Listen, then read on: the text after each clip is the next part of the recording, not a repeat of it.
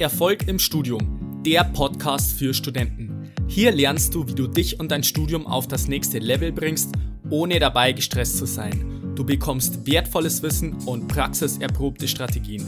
Mein Name ist Fabian und ich wünsche dir viel Spaß bei dieser Episode. Ich grüße dich zu dieser neuen Episode. Schön, dass du wieder mit dabei bist. Diese Folge ist der zweite Teil des Interviews mit Lennart Hermann und falls du den ersten Teil noch nicht angehört hast, dann hör dir den auf jeden Fall davor an. In diesem stellt sich nämlich der Lennart kurz vor. Er ist nämlich Masterabsolvent mit Auszeichnung, promoviert und ist sogar Buchautor. Und ähm, im ersten Teil ging es halt einfach darum, warum es einfach nötig ist, heute einen Top-Abschluss hinzulegen, damit du einfach später deinen Traumjob bekommen kannst. Und in dieser Folge, im zweiten Teil des Interviews, geht es einfach darum, wie du einfach das Thema Lerngruppen angehst, Lehrveranstaltungen besuchen, Routinen schaffen, Produktivität, Effektivität und Effizienz. Ich wünsche dir nun viel Spaß beim Interview. Gut, ähm, ich möchte jetzt so langsam dieses Thema Organisation, Struktur und so weiter abhaken. Jetzt geht es mal zum nächsten Kapitel, was ich auch sehr interessant finde, und zwar ist das Thema Lerngruppen. Ähm, Du hast jetzt da geschrieben, also ich lese jetzt mal kurz den Satz vor, den ich mir markiert habe. Ich kann keinen einzelnen Faktor nennen, der zum Erfolg im Studium führt und ich glaube, es gibt auch nicht und ich Moment führt und ich glaube, den gibt es auch nicht so rum, aber im Maschinenbau ist eine gut funktionierende Lerngruppe Gold wert. Also vielleicht nur mal zu dem Satz. Bei mir war es am Anfang so vom Studium, ich habe immer gedacht, hey, ganz ehrlich, äh, ich habe irgendwie keinen Bock in der Lerngruppe irgendwas zu machen. Ich bin der, äh, der Typ, der immer alleine lernt. Ich kann mich da viel besser konzentrieren und so weiter. Und ich brauche das gar nicht, dass ich mich da mit irgendwelchen Leuten zusammenhocke und dann die ganze Zeit unproduktiv über irgendwelche Sachen rede und am Ende des Tages dann meine ganze Zeit verschwendet habe. Ähm, aber ich habe dann feststellen müssen, dass wirklich so eine gute Lerngruppe, ich rede jetzt wirklich gesagt, wirklich von einer guten Lerngruppe, wo man sich auch gegenseitig unterstützt und auch aktiv äh, arbeiten möchte und nicht jetzt die ganze Zeit Kaffee trinkt oder irgendwo rumchillt und eigentlich die ganze Zeit über Freizeitthemen redet, dass das wirklich sehr, sehr, sehr viel ausmacht. Also vor allem das Thema Umfeld bzw. Lerngruppe in der Stud im Studium ist ex ein extrem wichtiges Thema. Von daher, ähm, ja, magst du vielleicht auch mal kurz erzählen, was so deine Erfahrungen sind bezüglich Lerngruppe? Ja, also wie, ich, wie du eben vorgelesen hast, das ist so der eine Faktor, den ich immer nenne, wenn mich jemand fragt, okay, was, was kann ich irgendwie machen? Ähm, es ist, glaube ich, sehr studiumspezifisch, ob das sinnvoll ist oder nicht. Gerade bei gesellschaftswissenschaftlichen Studiengängen ähm, oder literarischen Studiengängen mag das vielleicht nicht so sinnvoll sein. Ähm, also ich habe irgendwann mal, ich weiß gar nicht, wann das war, in der Schule gelernt, dass äh, Gruppenarbeit immer dann sinnvoll ist, wenn es eine Lösung gibt und Einzelarbeit sinnvoller ist, wenn es halt kreative Lösungen gibt. Also wenn es eine Lösung gibt, die halt wahr oder falsch ist, dann ist eine Gruppenarbeit halt sinnvoll. Und in den meisten Studiengängen, äh, Betriebswirtschaft, äh, Jura, Medizin, Maschinenbau, ist das der Fall. Und deswegen glaube ich, dass das sinnvoll sein kann. Ähm, und zwar bei mir hat das besonders gut geholfen, weil wir in der Lerngruppe verschiedene Charaktere waren und wir uns sehr gut ergänzt haben auch. Also ich hatte auch verschiedene Lerngruppen. Ähm, bei mir war das am Anfang halt besonders so, ich bin nicht das Überbrain. Ja? Also ich kann äh, keine Quantenphysik, ich kann auch äh, keine besonders schweren Differentialgleichungen lösen oder sonst was. Aber dafür bin ich halt sehr organisiert, sehr strukturiert und auch sehr motiviert und halt die Leute dann bei der Stange. Dafür hatte ich einen anderen Kommilitonen von mir, der war einfach extrem intelligent, der konnte die Sachen halt lösen. Und dann konnte er sie mir auch erklären. Und äh, ich, bestimmt hatte jeder schon mal das Problem, wenn er vor einer Aufgabe sitzt und man versteht sie einfach nicht. Man versteht sie nicht und auch nach einer Viertelstunde versteht man sie nicht. Auch nach 30 Minuten hat man sie immer noch nicht verstanden. Da guckt man sich die Lösung an denkt sich, ja, okay, ist nachvollziehbar, aber verstanden hat man es nicht, warum man es so löst. Und wenn man jetzt eine Person hat, die einem das einfach mal erklären kann, dann spart man sich einfach unendlich viel Zeit, dadurch, dass man das mal erklärt bekommt. Ne, das wäre nun mal so ein Beispiel für, wie sich zwei Typen ergänzen können. Da gibt es ja noch unterschiedliche Leute, die man an der Stelle auch noch brauchen kann in der Lerngruppe, aber ich glaube, wie du gesagt hast, wenn man eine gute Lerngruppe hat, die gut organisiert ist, nicht gegenseitig hilft, dann ist das einfach eine extreme Zeitersparnis. Sogar wenn man ab und zu mal äh, Käffchen trinkt oder mal über was anderes quatscht, aber äh, mir hat das einfach extrem geholfen. Ja, ja, sehe ich auch so. Also bei mir war es so, es, es gab gewisse Thematiken, da habe ich, wie gesagt, lieber alleine gelernt. Also wenn es zum Beispiel um Sachen geht, wo ich jetzt irgendwas auswendig lernen muss und so weiter, wie du jetzt gesagt hast, so, ja, ich sag mal, kreative Arbeiten oder wo du sagst, da macht es halt einmal wenig Sinn, wenn man die ganze Zeit in der Gruppe drüber quatscht. Aber bei, speziell bei so Aufgaben wie zum Beispiel äh, Hausarbeiten beziehungsweise so, so Hausaufgaben. Bei uns gab es auch so Testate, die man abzuleisten hatte, wo es halt wie gesagt eine Lösung gab und man hat dann sich in der Gruppe einfach zu vier, zu fünf zusammengehockt und dann diese Maschinenelemente Aufgabe vielleicht durchgerechnet und hat dann die Aufgabe nach zwei Stunden oder so lösen können, weil jeder immer wieder so sein, Ball, sein Teil dazu beitragen konnte. Und äh, wenn ich sage, ich müsste das alleine machen, dann hätte ich wahrscheinlich die fünffache Zeit braucht, weil ich immer wieder an meine Grenzen gekommen bin in, innerhalb der Aufgabe, weil ich bin jetzt auch nicht so das Mega-Brain, das jetzt sofort alles gecheckt hat, aber ich glaube, in so einer Gruppe, Gruppe kann man da enorm davon profitieren, das auf jeden Fall. Ähm, gut, dann haben wir mal nächstes Kapitel, das, das heißt, wenn es mal nicht so klappt wie geplant. Also hört sich schon mal sehr interessant an und ich glaube, dass, ich glaub, dass sich da auch einige Studenten wiedererkennen. Und da möchte ich jetzt auch mal kurz einen Satz verlesen und zwar, wenn während des Studiums mal etwas in die Hose geht, kommt es aber nicht nur darauf an, agil zu reagieren, sondern auch aus den Fehlern zu lernen. Du musst den Grund analysieren, warum es nicht geklappt hat, wie du es geplant hast. Also ich finde den Satz schon mal sehr, sehr geil, weil es ist so, was, was ich die Erfahrung immer wieder gemacht habe, ist, dass die Leute halt im Studium einfach irgendwas machen und dann stellen sie fest, es funktioniert nicht. Zum Beispiel, sie fallen durch eine Klausur durch. Und dann müssen sie im nächsten Semester nochmal ran. Und im nächsten Semester hat sich dann überhaupt nichts geändert von der Vorgehensweise. Sie fangen dann auch wieder erst fünf Tage davor an und hoffen halt irgendwie, dass sie jetzt beim diesem Mal die, die Klausur bestehen, ohne sich irgendwann mal ernsthaft darüber Gedanken zu machen, warum bin ich überhaupt durchgefallen? Lag es irgendwo an der Vorbereitung? Habe ich den Stoff nicht wirklich ausreichend vertieft? vertieft? Liegt es an der Struktur, ähm, wie ich das Ganze gelernt habe? Liegt es daran, dass ich irgendwie nicht die, die Inhalte in der Tiefe verstanden habe? Das, das sind lauter wichtige Aspekte, wo halt meiner Erfahrung nach die, die meisten Studenten sich einfach keine Gedanken machen und dass das einfach ein extrem wichtiger Aspekt ist. Von daher wäre es vielleicht auch mal ganz interessant, wie du das siehst oder was du da diesbezüglich so für Erfahrungen gemacht hast. Also, wenn man, der Grund, warum man durch eine Klausur durchfällt, ist natürlich primär immer erstmal der Professor oder die Professorin oder diese gemeingestellte Klausur. Ne? Die, letztes Jahr war die einfach deutlich einfacher und diesmal war die einfach zu schwer. Aber wenn das mal nicht der Fall sein sollte, ähm, dann muss man sich, wie du es eben gesagt hast, ist auch das Paradebeispiel von mir immer, äh, wenn ich für eine Klausur gelernt habe, ich falle durch, dann muss ich nächstes Mal anders lernen. Ganz einfach. Ne? Also wenn ich mir beim ersten Mal das Skript durchgelesen habe und versucht habe, die Theorie zu verstehen und die auch verstanden hatte, aber die Klausur trotzdem nicht lösen konnte, da muss ich vielleicht anders rangehen. Da muss ich ein bisschen praktikabler, pragmatischer arbeiten und mehr aufgabenorientiert und lösungsorientiert mit Altklausuren oder so rechnen. Und das ist mir einfach immer, immer, immer, immer wieder aufgefallen, dass viele Studierende und auch ich selber den Fehler auch gemacht haben, genau das zu machen. So, dieses Semester, was weiß ich, sieben Tage, zehn Stunden pro Tag eingeplant für die Klausur, eingeplant, getan ist was anderes. Ähm, dann hat es nicht geklappt und nächstes Semester mache ich das Gleiche. Ja, was, was erwartet man denn dann? Also das ist ja, eigentlich relativ klar, dass dasselbe Ergebnis wieder dabei rumkommt. Das war eins so der Aspekt, warum ich das in dem Buch auch beschrieben habe. Ja, ja, alles klar. Da fällt mir ein cooles Zitat ein vom Albert Einstein. Äh, das heißt, glaube ich, Wahnsinn ist, wenn man immer das Gleiche tut, aber andere Ergebnisse erwartet. Und das, das ist genau das, das, äh, diese Vorgehensweise von vielen Studenten, was ich halt, wie gesagt, auch äh, erfahren durfte. Und bei mir war es zum Beispiel mal so, also ich, ich packe mich da an der eigenen Nase auch. Ich habe da im ersten Semester zum Beispiel technische Elektrizitätslehre als Klausur und da bin ich durchgefallen und im nächsten Semester habe ich dann nochmal geschrieben und da bin ich dann wieder durchgefallen, ohne irgendwas zu ändern. Also ich habe dann wieder praktisch das gleiche gemacht wie im ersten Semester und es hat dann wieder logischerweise nicht geklappt.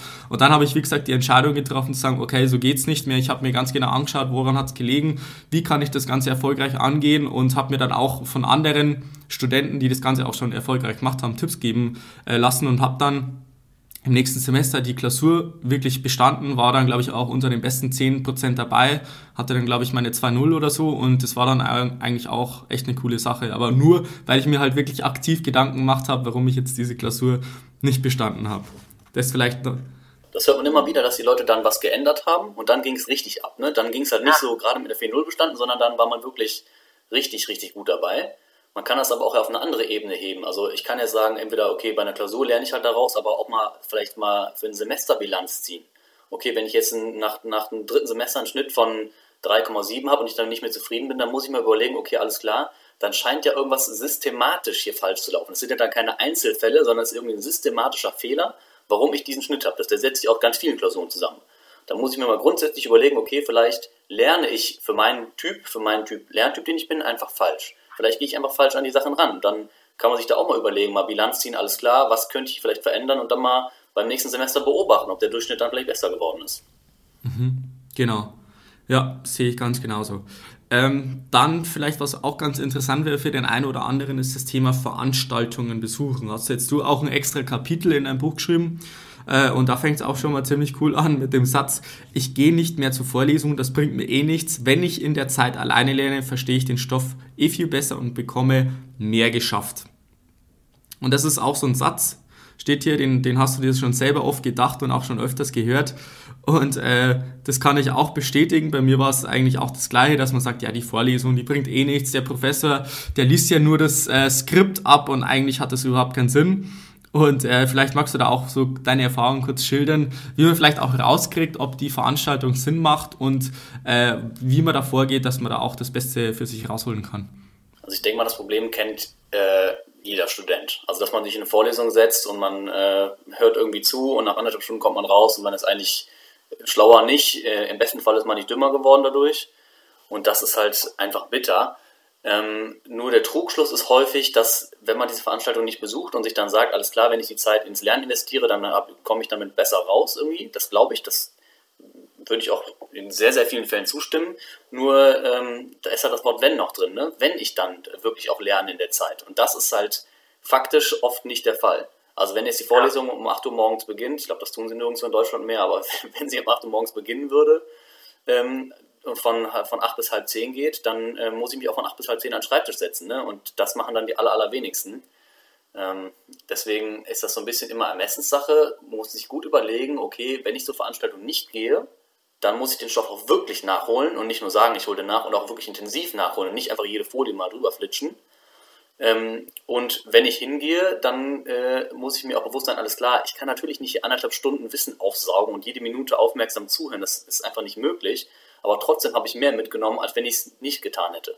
Wenn ich mich dann bis neun geschlafen hätte und dann um halb, bis um halb zehn erst fertig gewesen wäre, um aufzustehen und dann vor die Tür zu gehen, dann habe ich mehr gewonnen, wenn ich mir morgens doch den Wecker früher stelle und dann zur Veranstaltung gehe. Auch wenn ich dann nicht alles verstehe, habe ich trotzdem mehr gewonnen, als wenn ich jetzt nichts gemacht hätte an der Stelle. Mhm. Ja, das stimmt. Das, das kann ich auf jeden Fall so bestätigen. Äh, bei uns, bei uns gibt es zum Beispiel auch noch die Möglichkeit, dass die Vorlesungen teilweise aufgezeichnet werden und dass man die äh, später dann sich irgendwann anschauen kann. Und das ist eigentlich grundsätzlich auch eine coole Sache, finde ich.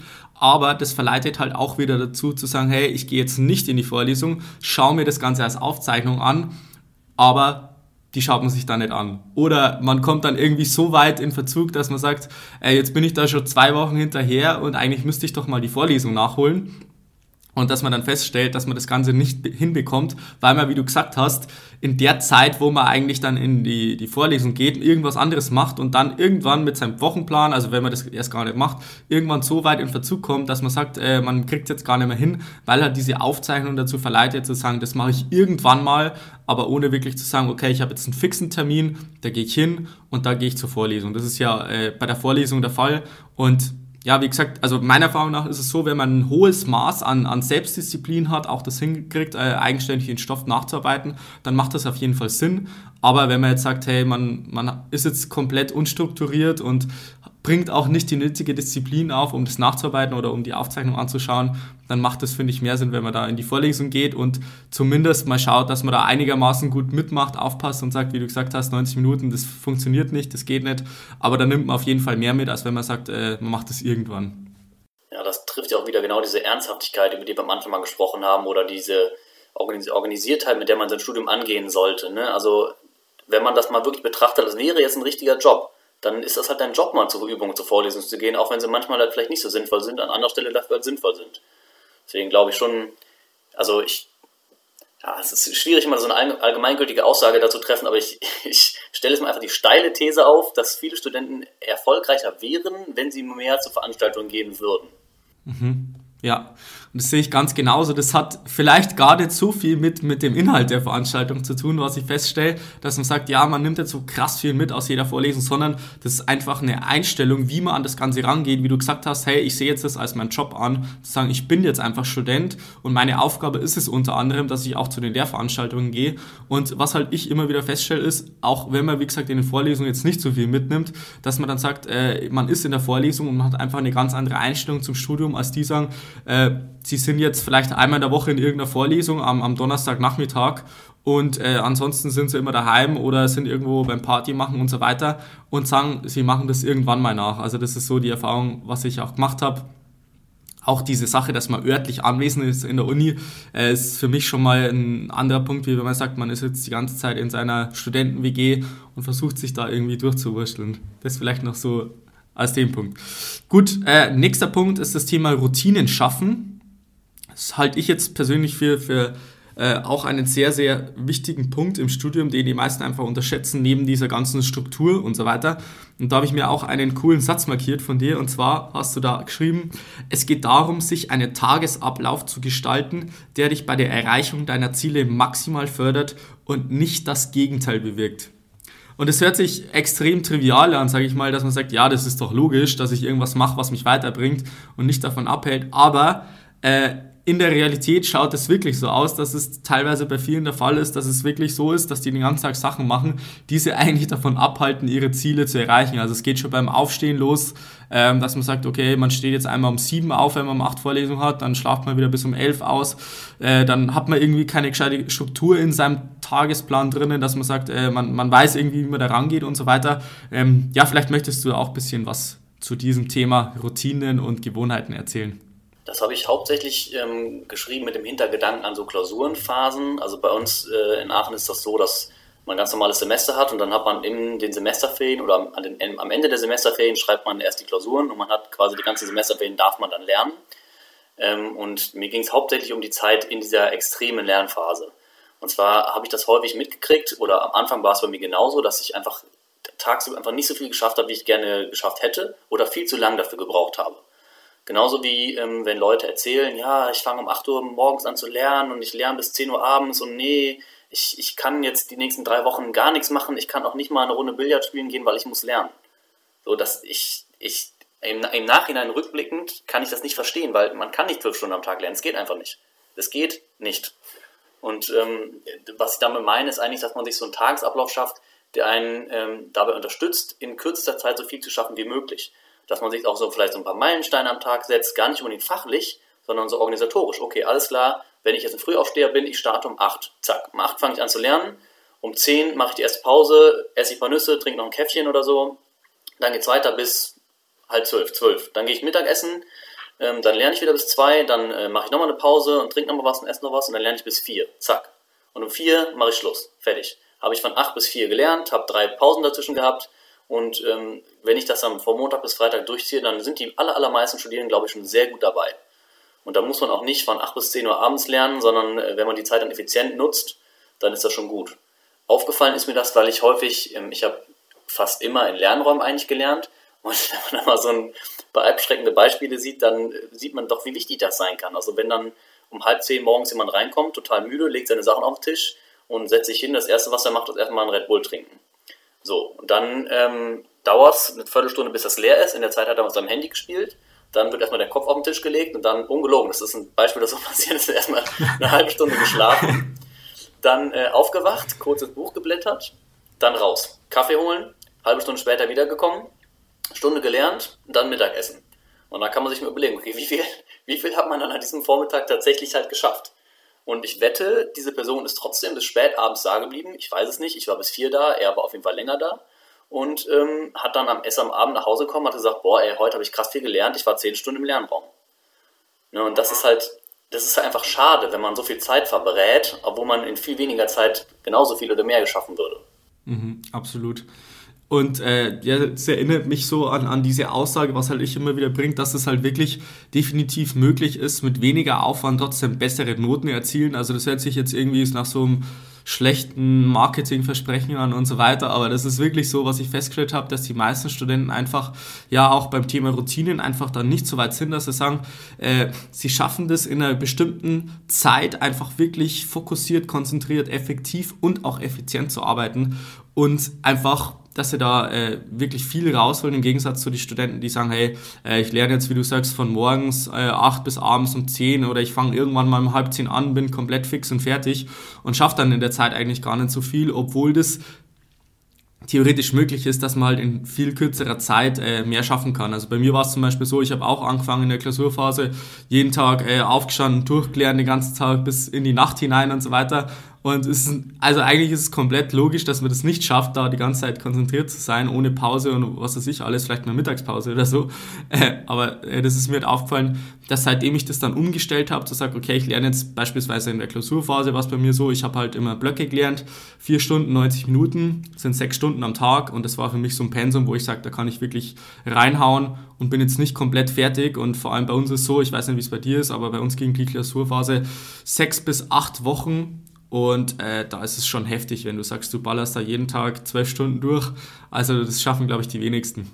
Ja, war bei mir genauso. Bei uns sind die auch tierisch lang. Zum Schluss verliert einem oder verlässt eine Motivation. Genauso wie du habe ich am Anfang halt zeitlich viel zu viel gelernt. Und es ist ganz witzig, umso weiter ich in meinem Studium vorgeschritten bin, umso weniger Zeit habe ich mit Lernen verbracht und umso bessere Noten habe ich geschrieben. Ja, ja, ist bei mir ganz genauso. Ja. Ja, ja. Gut, ähm, dann haben wir schon das Thema Effektivität, äh, Effizienz, Produktivität und so weiter. Möchte ich jetzt ganz kurz eingehen. Das ist unter anderem ein Kapitel von dem Buch Erfolgreich studieren Ingenieurwesen. Und das Kapitel heißt der Algorithmus für Effektivität und Effizienz. Also hört sich schon mal ganz gut an. Vielleicht noch zur Begriffsdefinition hast du auch hier aufgeführt. Äh, Effizienz bedeutet, etwas richtig zu tun und Effektivität, das Richtige zu tun. Und ähm, was halt ich immer wieder feststelle, wenn ich jetzt zum Beispiel mit, mit Studenten eins zu eins zusammenarbeite, dass man erstmal bei der Effektivität ansetzen muss. Dass man sagt, okay, man muss erstmal die richtigen Dinge machen, die einem wirklich ans Ziel führen. Und klar kannst du jetzt den ganzen Tag zehn Stunden lernen, auch konzentriert und so weiter, aber wenn du die falschen Dinge machst, dann führt dich das nicht zum Ziel. Ähm, deswegen möchte ich jetzt kurz auf diese Effektivität eingehen. Also was würdest du sagen, was ist sozusagen diese Grundvoraussetzung dafür, dass du überhaupt effektiv arbeiten kannst? Die Grundvoraussetzung für effektives Arbeiten ist zu wissen, was ich machen muss, um mein Ziel auch irgendwie zu erreichen. Und wenn ich mein Ziel ist, ich möchte die und die Klausur mit der und der Note bestehen, dann muss ich mir mal Gedanken machen, was muss ich erreichen, um zu dieser Note zu kommen. Ne? Und wie sollte ich das am besten machen? Also ähm, sollte ich äh, alte Klausuraufgaben rechnen, äh, Übungsaufgaben durchgehen, sollte ich das Vorlesungsskript nochmal lesen, ähm, Karteikarten schreiben, solche Sachen muss man sich mal bewusst werden, was kann ich machen und was ist das Richtige an der Stelle. Ähm, das ist damit eigentlich gemeint. Ja, absolut. Also was ich halt immer wieder feststelle, ist zum einen, äh, der erste Schlüssel ist schon mal, dass du halt einfach in die Vorlesung gehst und halt vielleicht auch irgendwie einen Professor fragst oder so, das ist das eine. Und der zweite wichtige Punkt ist, was halt ich im Laufe meines Studiums gelernt habe, dass wenn man halt so ein Netzwerk hat im, im, im, in der Uni an Studenten, die auch vielleicht schon ein, zwei, drei Semester über einen sind, die die Prüfung schon erfolgreich absolviert haben, ähm, dass die einen wirklich extrem viel Zeit und Arbeit ersparen können, weil sie einfach genau wissen, was kommt in der Klausur dran, sind Übungen relevant, sind Vorlesungen relevant, äh, Altklausuren und so weiter. Vielleicht gibt es auch irgendwelche Unterlagen, die da dann auch im Umlauf sind. Also das war jetzt bei mir auch der Fall, äh, dass da auch am Schwarzmarkt sozusagen gehandelt wurde an irgendwelchen Unterlagen, die da letztendlich dann relevant für die Klausur sind. Und von daher kann ich das auf jeden Fall äh, so bestätigen. Gut, dann der nächste Punkt, das Thema Effizienz. Da geht es ja darum, dass man sagt, man macht jetzt die richtigen Dinge, aber die macht man auch noch möglichst gut oder halt konzentriert und so weiter, dass man da wirklich, wenn man jetzt was macht, dass man da was macht. Ähm, ja, vielleicht hast du da auch ein, zwei, drei Tipps oder so, die dir jetzt spontan einfallen bezüglich effizientes Lernen.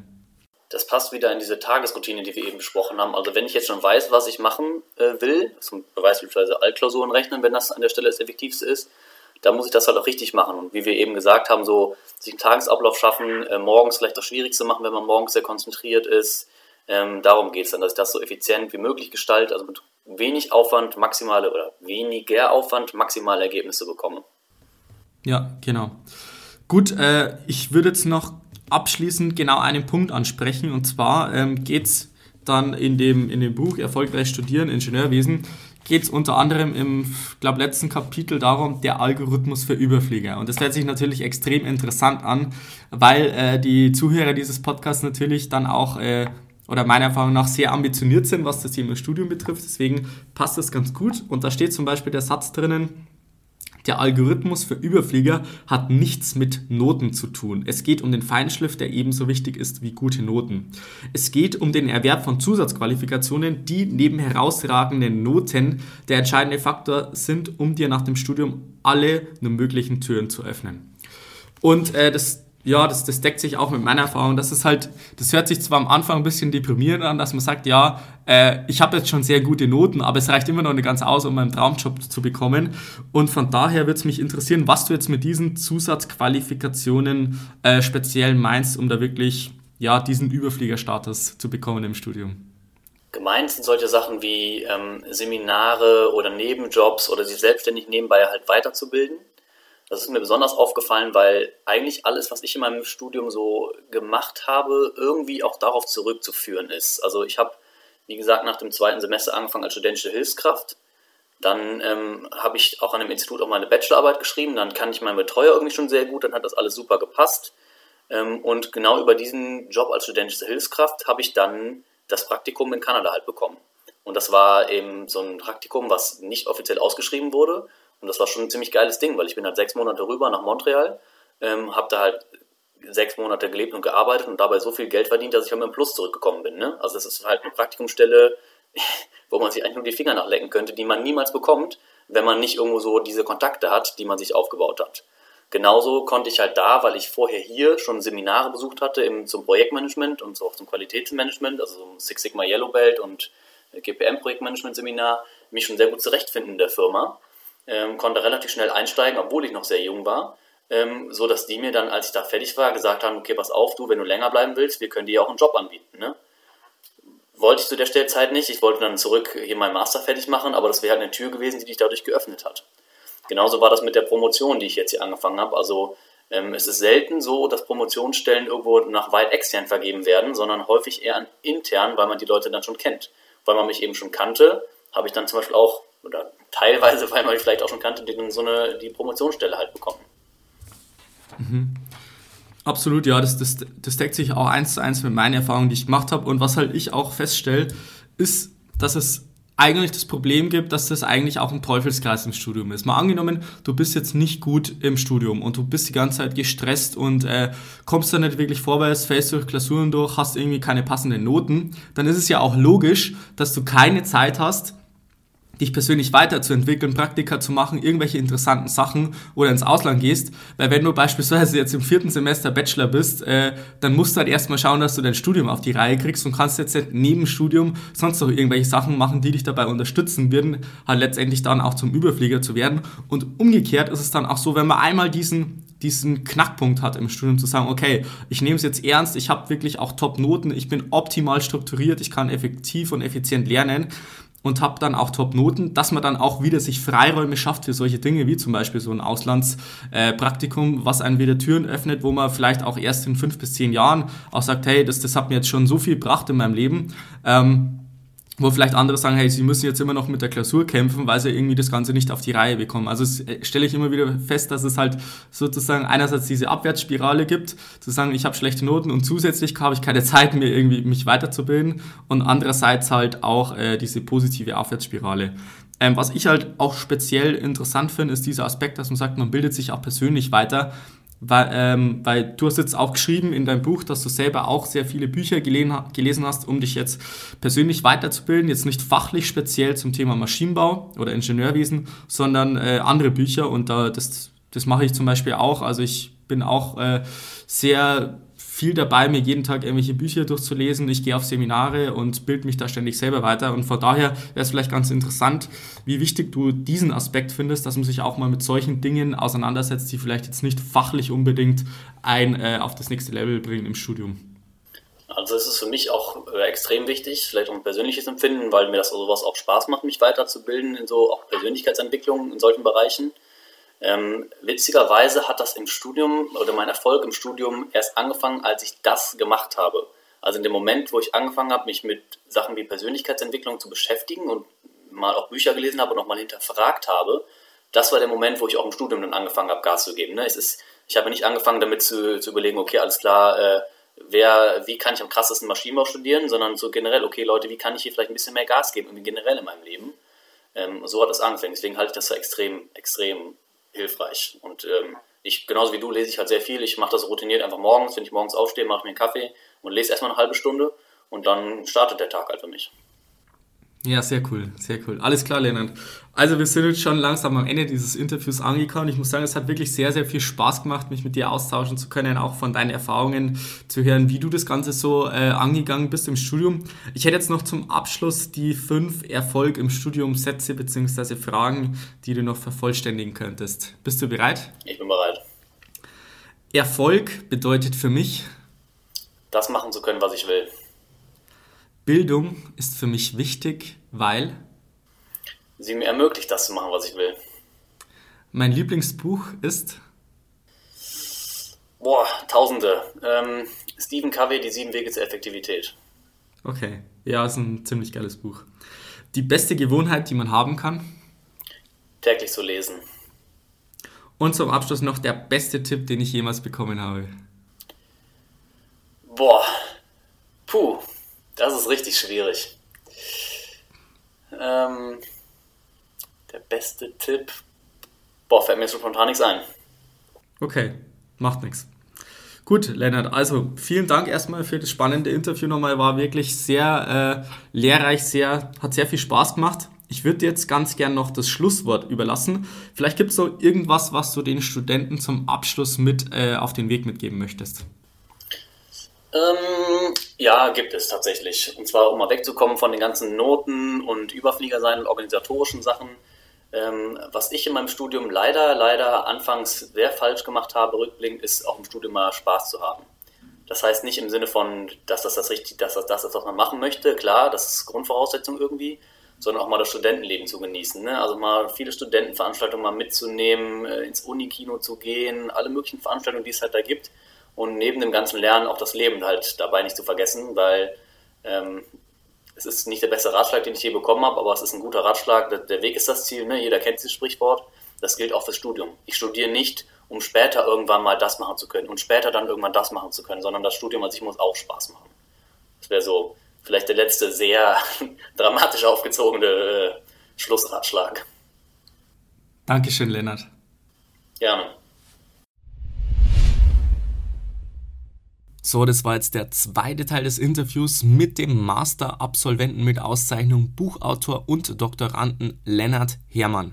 Da waren echt richtig spannende und interessante Sachen dabei. Wie gesagt, ich habe immer wieder mal aus dem Buch was rausgelesen und falls du mal Lust hast, da reinzulesen, dann kannst du mal in die Shownotes schauen. Da habe ich beide Bücher verlinkt, kannst du das Ganze mal anschauen. Ansonsten gilt natürlich wie immer, wenn du mit mir mal persönlich über deinen Erfolg im Studium sprechen möchtest, damit wir wirklich eine individuelle Strategie und einen Plan für deinen Erfolg im Studium ausarbeiten mit deinen individuellen Problemen, die du jetzt gerade im Studium hast, dann kannst du dich wie immer auf fabianbacherle.com/termin für ein ein kostenloses Beratungsgespräch registrieren. Ansonsten würde ich mich natürlich freuen, wenn du bei der nächsten Episode wieder mit dabei bist. Ich wünsche dir noch einen wunderbaren und erfolgreichen Tag. Bis dann, bleib dran, dein Fabian, ciao.